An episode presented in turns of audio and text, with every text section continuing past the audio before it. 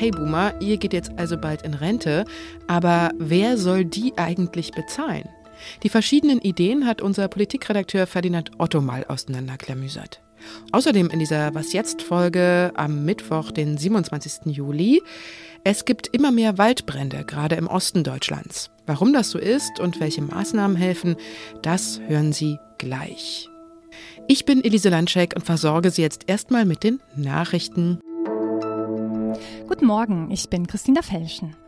Wirtschaftsminister Robert Habeck von den Grünen hat eingeräumt, dass die drei letzten deutschen Atommeiler vielleicht nicht zum Jahresende abgeschaltet werden können.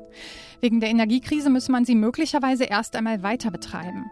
Ein solches Sonderszenario trete ein, wenn ein momentan laufender Stresstest ergebe, dass die Rückspannung im Stromnetz ohne die AKWs nicht ausreicht. Erschwerend kommt hinzu, dass Frankreich gerade viele Atommeiler vom Netz genommen hat. Die FDP ist sowieso für eine Verlängerung. Bundeskanzler Olaf Scholz dringt aber darauf, erst einmal die Ergebnisse des zweiten Stresstests abzuwarten. Es ist Ferienzeit und doch werden heute viele Flieger am Boden bleiben. Die Lufthansa streicht heute nämlich fast alle Flüge von und nach Frankfurt und München. Auch andere Verbindungen sind betroffen. Die Gewerkschaft Verdi hat Warnstreiks des Bodenpersonals angekündigt. Die Streiks sollen morgen um 6 Uhr früh enden, doch auch am Freitag werden noch einige Flüge ausfallen. Insgesamt sind der Lufthansa zufolge mehr als 130.000 Fluggäste betroffen. Die nächste Tarifverhandlung zwischen der Airline und der Gewerkschaft findet Anfang August statt. Redaktionsschluss für diesen Podcast ist 5 Uhr.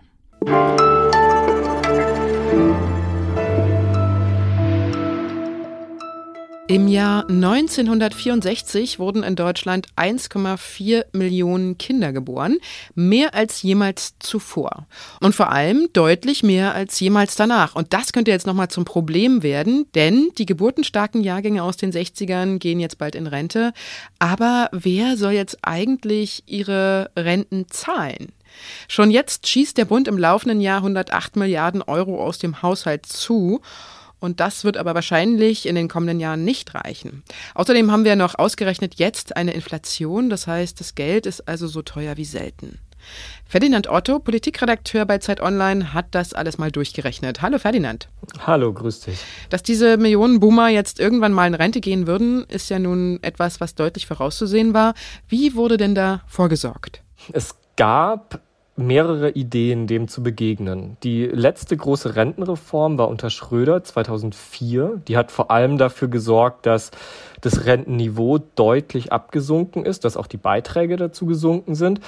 Und dann hat man gleichzeitig so in dieser Zeit angefangen, ähm, die private Vorsorge zu stärken, also Riester- und Rürup-Renten einzuführen und hat gedacht, okay, damit ähm, müssten wir eigentlich dieser Boomer-Welle doch begegnen können. Jetzt ist die Riester-Rente eher eine Reform Rohrkrepierer geworden.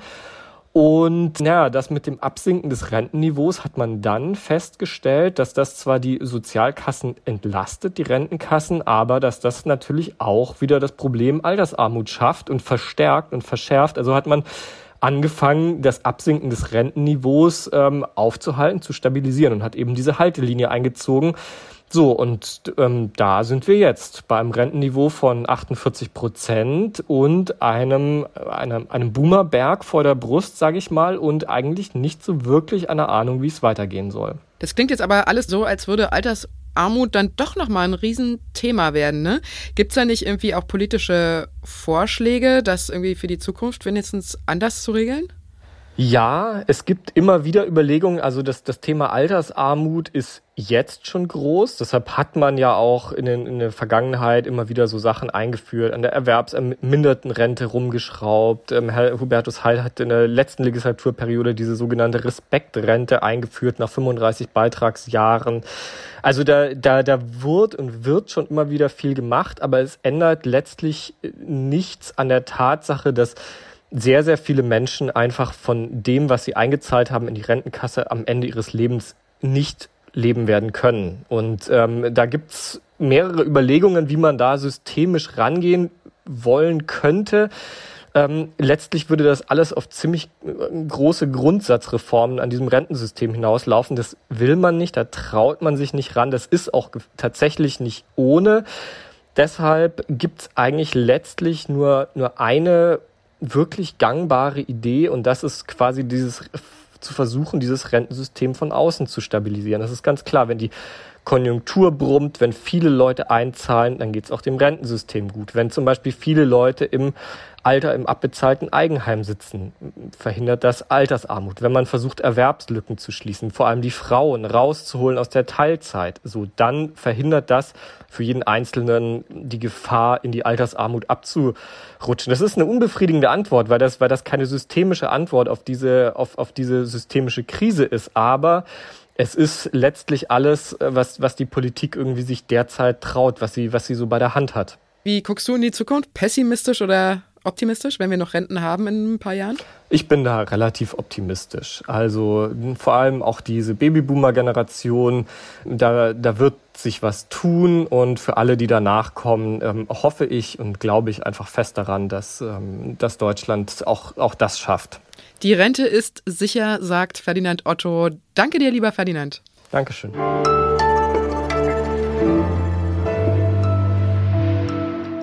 Und sonst so? Sie wiegt 600 Kilo und schläft fast 20 Stunden am Tag.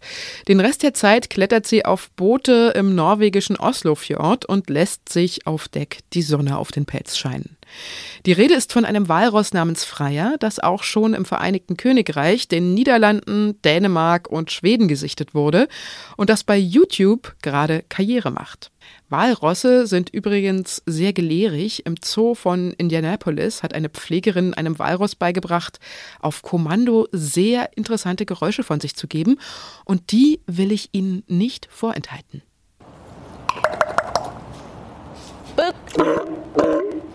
Good.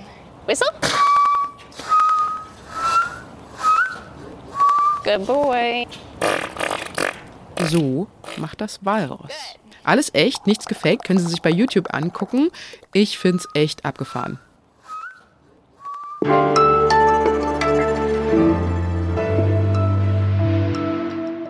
Es ist warm, es ist trocken und die Wälder brennen und brennen. Ist das eine Feuer gelöscht, bricht ein anderes wieder aus.